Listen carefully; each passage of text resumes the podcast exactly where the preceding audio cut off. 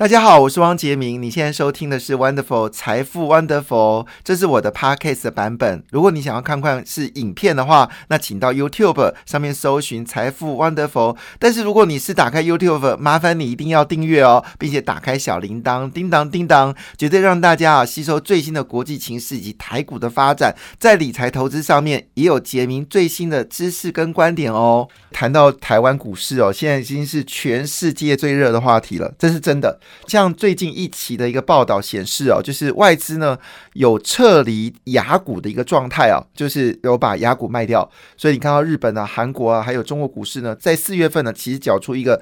不是很好看的成绩单呢，特别中国股市哦，表现的是非常的疲软。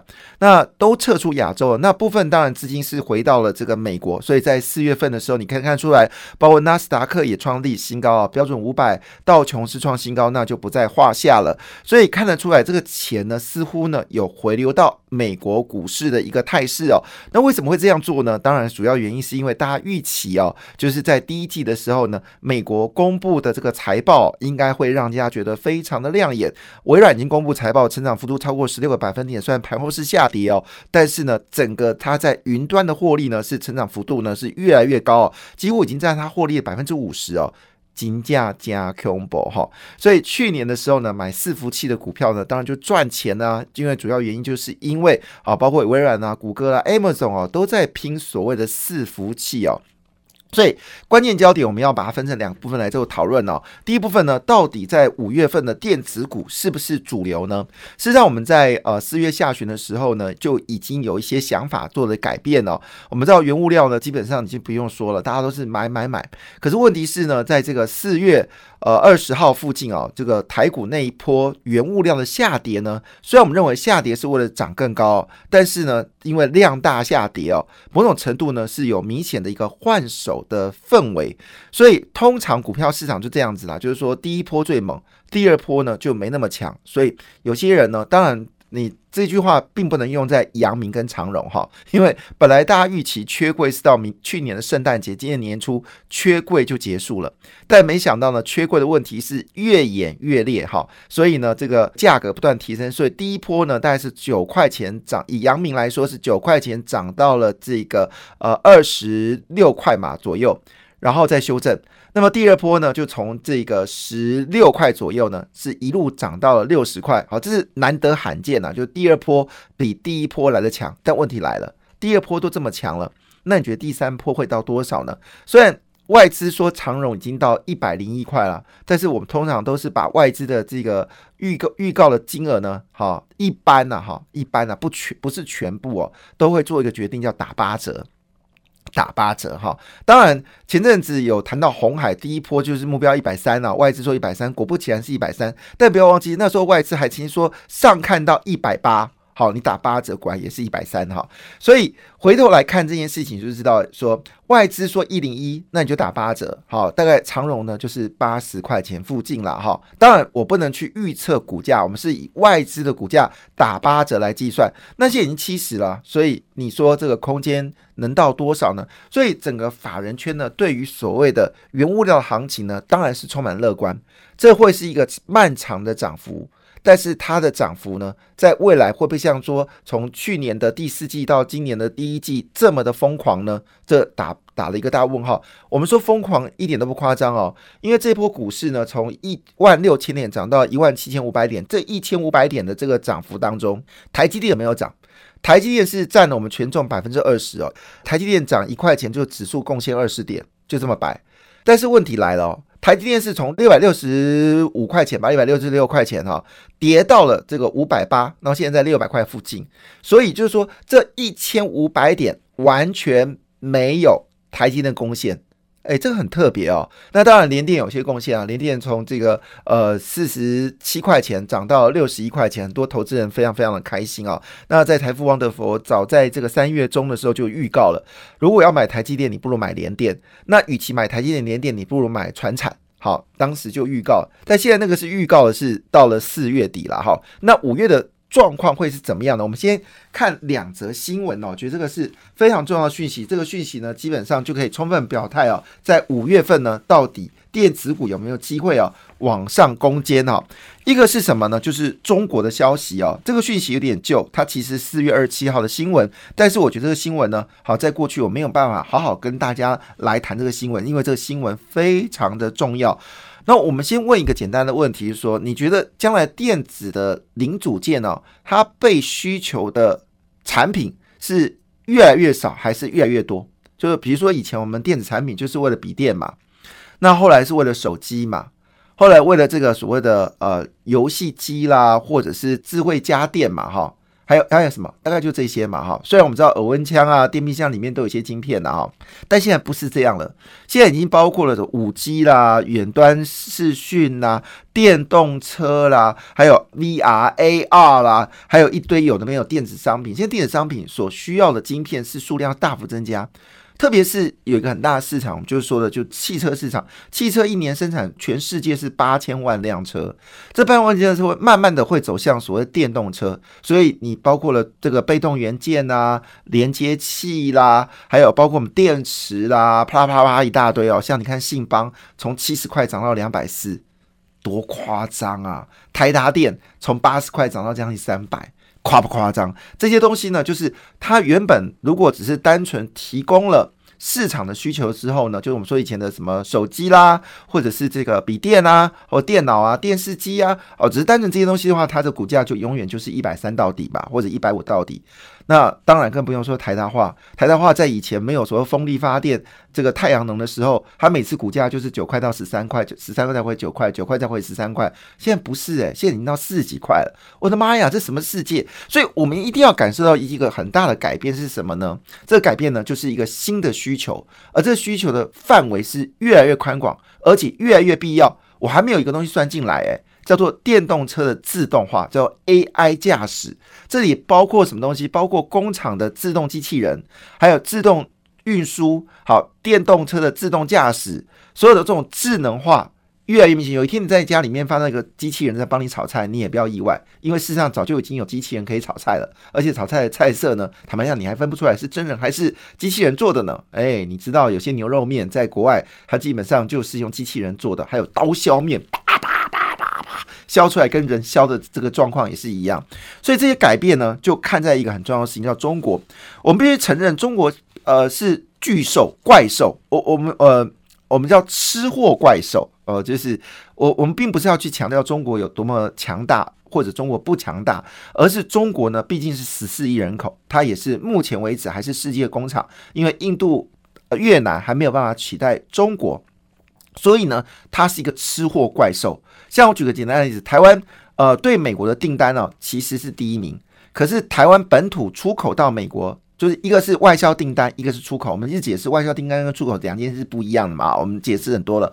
外销订单呢，基本上只要企业有订单啊，不管它是在泰国制造的，还是在中国制造的，或者在越南制造的，或者在捷克制造，或者在美国制造，不管。只要你拿到订单呢，我们都称之为外销订单，但是它不会考虑是你是台湾生产的还是国外生产的。但我们的出口数据就是跟 GTP 有关哦，出口减到进口就是 GTP 的增长率或者 GTP 的减项。好了，这里面呢就是百分之百台湾制作才叫做台湾出口。所以你会发到一个有趣的现象，就是说，现在呢，我们有人都说我们对中国依赖性很高嘛。那如果你单纯就出口数据来看，没错，中国是台湾最大的一个出口的要件啊，那边占我们的出口比例是高达百分之四十三呢。但是呢，如果你今天把外销订单打出来的时候，你就发现到一件事，对不起哦，美国还是台湾最大的订单的来源国，而且比中国还要多。好，那背后代表什么意思呢？背后代表事情是我们其实中国就是台湾的电子零组件的吃货怪兽。好，那不只是台湾厂商在中国生产需要台湾的零组件，那么中国拿到美国订单，像举的小米啊、OPPO 啊，里面很多关键零组件还是台湾生产嘛。那么中国最大的联想，它里面的一些驱动 IC 啊这些东西啊，还是中国还是台湾生产嘛。所以。换个角度来说，他们需要台湾的零组件来增加它出口的竞争力。好，那举个简单的例子，像最近最缺货的 MCU 哦，这个 MCU 一定要好好讲一下。这个 MCU 呢，基本上呢就是我们说微控制器，只要你有电流，好，你就要这个微控制器。那上至战斗机、隐形逆中战斗机，好，下至呢你的冰箱。好，你的电视机、你的吹风机，好，这里面呢都要微控制器。坦白讲，这个东西不值钱，好，它跟这个被动元件一样，好，这个就是润金卖，啊，一个几毛钱美金就有了。但问题来了，现在呢，因为整个半导体产能就是缺货嘛，所以呢，这个 MCU 呢，这么讲一句话，它虽然价格不好，可是你缺少它，你的电子产品就不能不能运用，这样懂吧？举个简单例，你今天开车。好，那你安全带呢？有一个叫控制晶片，这安全带控制晶片你没有，你还是可以开车。但是如果如果你今天哦，在这个电动车里面呢，你缺乏了这个电动车的这个 MCU 哦，那对不起，这电动车就玩完了啊，你就直接 game over。所以呢，MCU 看起来啊微不足道，但重点来了，它所产生的效能相当的可怕。那你知道吗？中国为了抢货。把一个高阶的 MCU 哦，可能是八块美金，八块美金已经是非常高阶、非常贵了，一颗哦，因为一般一颗都几毛钱，八块美金炒到五十块美金，我之前就讲过了哈。那果不其然，最近这些 MCU 的大厂股价都开始往上走高啊，那业绩公布出来都是比去年成长一两倍啊。诶，要知道去年这个时候耳温枪已经开始热卖了，哦那耳温枪里面很重要的就是 MCU，还记得去年五月到八月 MCU 曾经有一波大涨，仅次于口罩，有没有记得？但是呢？我们现在的这个，它营收成长幅度没有很高，大概只是营收成长大概每笔只有那二三十 percent，但是呢，它的毛利率呢是大幅的增加。这背后一件事情说，它的单价也开始在增加了哈。所以回头看这件事情就很关键，就是说，诶，他们公布业绩都成长一两倍，诶，好可怕。所以也就是说，中国现在狂囤半导体的效益呢，我不太认为哦，就是去年第四季、第今年第一季，它会继续的狂囤。那么这个狂腾呢，使得我们的外销订单里面呢，中港电子产品年增率是二十八点六个百分点。但请提醒一下哦，我们整个外销订单呢，连续十三个月成长，但是比例呢是三十三点三个百分点。就是说，中国是吃货怪兽，但是呢，它对台湾的成长幅度呢，其实并不是我们的成长幅度的比例那么高，实际上跟我们平均值呢差了将近五个百分点。你听得懂啊？就是中国对台湾外销，它又是一个吃货怪兽，但它吃货怪兽呢？它占台湾的这个成长比例呢，就是只有二十八点六，但我们整个外销订单的成长比例呢是三十三点三个百分点。这隐藏两件事，一件事呢就是中国其实从去年就开始吃货了，所以我们对中国的出出口不断的增加。第二件事什么事呢？就是表示另外有一个吃货怪兽，它透过中国或者对于台湾的这个整，因为我们这些订单虽然是美国订单，但是它是。在中国生产，但我把这个订单还是算美国的，但我们没有直接出口美国，所以这订单呢就要算在中国生产，但属于台湾订单，这就有可怕了吧？这种吃货怪兽相当可怕，而且你会觉得这一季就结束了吗？不会，所以我讲重点，重点是什么呢？重点是五月呃一号放假嘛，五月二号放假，那五月三号到五月十号这段。公布台湾电子业的第一季营收，或者是四月份营收，一定非常惊人。也就是说，五月份一开始有两件重大事件会让电子股涨翻天，会呃，我不要用涨翻天这种字眼太强烈了，会让电子股上涨。第一个就是五月份的营收非常重要，我估计驱动 IC、IC 设计一定很惊人，那么 No Flash 一定很惊人，面板一定很惊人，记忆体一定很惊人。被动元件也不会差，NCU 会非常强，甚至你会看到，包括什么，连印刷电路板可能都交出非常好的成绩单。我没有讲台积电，我们讲没有讲联电，我们没有讲这些设备类股，我们讲的是关键零组件，这样懂了哈？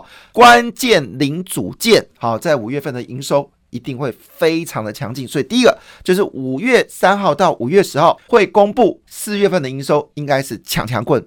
第二件事情呢，就要公布第一季的财报，这是重头戏啊！因为事实上呢，已经有人开出这样的一个数据哦，就是公布第一季的财报的一个数据，吉利亚喜加西朗哈。那么第一个是智源，智源呢是做细制材的，好，他就公布赚了一点七亿哦，那么是季增高达六倍，开了第一枪。那五月份的投资策略跟四月份投资策略可能有些地方有些差别，就是原物料会涨，但是它涨幅呢就变成是温和的上涨，甚至呢会有大量抛出，甚至上下波动很剧烈，可能是开盘是下跌，然后收盘是上涨，也可能是开盘是上涨呢，收盘是下跌，会进入到一个剧烈的一个换手筹码，因为毕竟涨多之后筹码。一定是凌乱。你可以想一件事嘛，现在你讲阳明、讲长荣，有些人他是低档，可能就二三十块买进，所以涨上去他觉得苗头不对，他一定会抛嘛。那我们现在看好了散装货运轮，没有错，长期一片看好，缺船，呃，商品价格涨，但重点来，你就会发现到这么多的好消息，呃，就是礼拜二就很明显的嘛，礼拜二这个公布了，就是散装货运的指数，哇，不得了，一天就涨两趴，那二十天不涨四十趴了吗？不是吓死人了，但是呢，你可以看到这些散装货运人呢，并没有因为这个消息哦有大涨，是开低收平盘，所以五月份的状况我们就不能太过去注意原物料。当然，你还是可以关心原物料，但是呢，你一定要换手来操作，而且关键点就是这些所谓的关键零组件，不论是所谓的这个呃元件，哈，不论是被动元件、主动元件。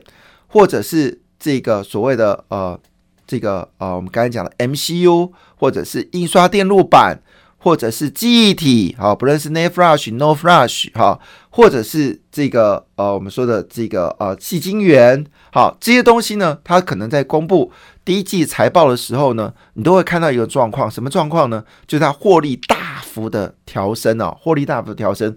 那我当然。一定要证明这个逻辑嘛？哈，那已经有些公司公布了嘛，就是以驱动 IC 著名的敦泰跟西创，当然他们是在驱动 IC 是老二、老三的哈，老大是联勇哈。那么联勇就获利就是相当惊人。那么驱动 IC 呢，基本上是一个相对成熟的制程，所以它也不需要什么七纳米啊、五纳米，通常十纳米、十六纳米大概就可以生产，所以它的单价呢成本也不会太高。但现在面临到一个问题，事情是车用晶片奇缺啊，还有包括 MCU 奇缺，所以产能上有些调整，所以让这些敦泰跟信创拿到好的理由哦。不要忘记，我刚才少漏了一个东西，叫面板。好，这个是电子股里面几六大六大天王。哈，哪六大？念一下，就是面板、MCU、印刷电路板，还有记忆体。好，这个记忆体绝对不能忽略它的存在。好，另外是什么呢？哦，刚刚讲的这个印刷电路板、NCU，呃，车用电子，哈，反正总共是六个产业，好，各位好去找它啊。那这里面一定要把 IC 设计拿进来，因为晶片价格上涨了哈。那很抱歉，还没有太阳能在这里面哦。太阳能因为现在资金。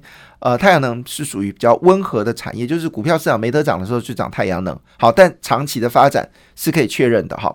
所以回头讲这件事情的时候，就讲到这个敦泰跟细创哦。那我们在前段讲敦泰呢，今年的税后净利呢是成长六点二四倍啊，六点二四倍。细创是成长的一点六六倍哦。智源公布季报，它的季增呢，它的季增，它获利的季增呢是达到六倍哦。那更不用说。旺宏的老板说一句话说：“现在行情啊是好到不敢相信。”好到不敢相信哦，所以种种的一个要件哦，看得出来。哎，请请记得，我这边所讲的都不是瓶盖股哈，我并不是针对瓶盖股或者是电动车去说，我们说的是整个市场的需求，对于这些零组件的需求只会更加的凶猛哦。这件事你必须要在意。好，所以谈完的这个电子哦，在五月份还会是主流，当然主流就是零组件，就是上演去年七月到九月零组件的行情，非常的凶猛。一定要留意，我刚才讲两件事。第一件事就是五月三号到五月十号公布四月份的营收，一定会有很多数字让你觉得哈赚这么可怕。另外一个就是公布季报，而这季报呢，就是我跟你讲的，就突然之间赚六倍啊，赚七倍啊，赚八倍的数字就这样冒出来。但你也掉，像我我举个例子啊，像景硕，景硕呢，它公布了这个第一季的财报呢，啊，坦白讲，呃，普普通通啊，没有预期那么好。那么景硕呢，主要供应商呢是。AMD 啊，景硕做的是高阶的印刷电路板，好多承载的。那它主要的供应商呢，供给的对象呢是 AMD 啊。那景硕呢，曾经有辛苦一阵子啊，那因为在高阶的这个制程并不顺畅，好，那最近很顺畅。那它的竞争者叫南电，好，那南电已经涨到两百块了，我说也没用。那么锦硕呢，刚刚公布第一季的营收呢，其实普普通通啦，还好，他也敢这么普通的这个季报呢，他也敢这么早公布，可是外资却喊涨，为什么呢？因为对不起，现在的铜箔基板就是缺货，那烧到了这个高阶的这些印刷电路板，那高阶的印刷电路板价格就要上涨。就这么简单，这是由原物料所带动的价格的提升。所以，我们前一阵有一篇有一篇文章说，哦，这个这股风呢，从细晶圆开始，好吹向各个方向啊。那更不用说这个呃半导体的通路商呢，都已经说了，缺货呢会到明年的第二季啊。好，讲完了电子业，好，就是关键零组件在五月份应该会上涨，但我对六月跟七月的行情就保持比较观望的状况，因为这就要等到。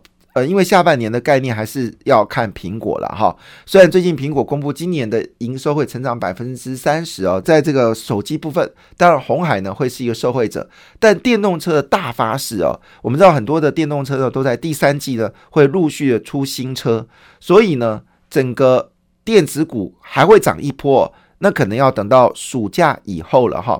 那当然讲到暑假，大家都在乎说有没有暑假概念股哦。那么最近有一则新闻呢，也值得关注哈。那唯一我讲这个原物料部分呢，只讲这个，因为原物料我们就不用再提了，因为之前提很多了，叫大众物资哦。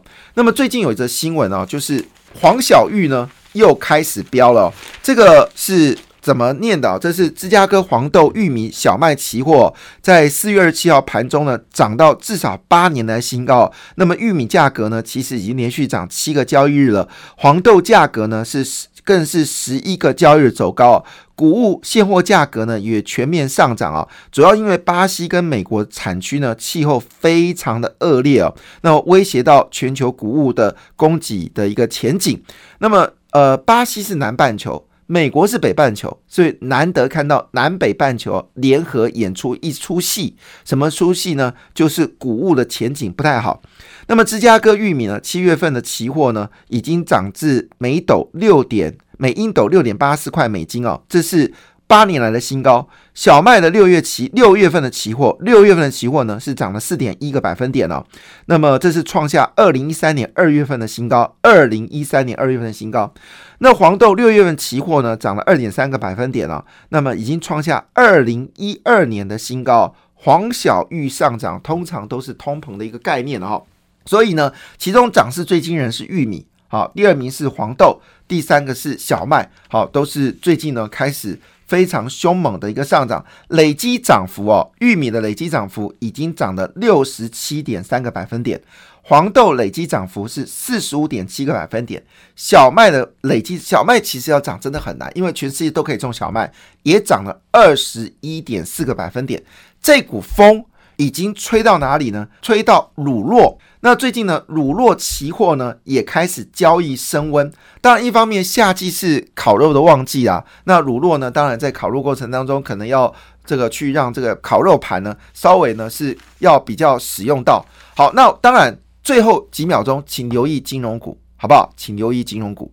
感谢你的收听，也祝福你投资顺利，荷包一定要给它满满哦！请订阅杰明的 Podcast 跟 YouTube 频道《财富 Wonderful》，感谢，谢谢 Lola。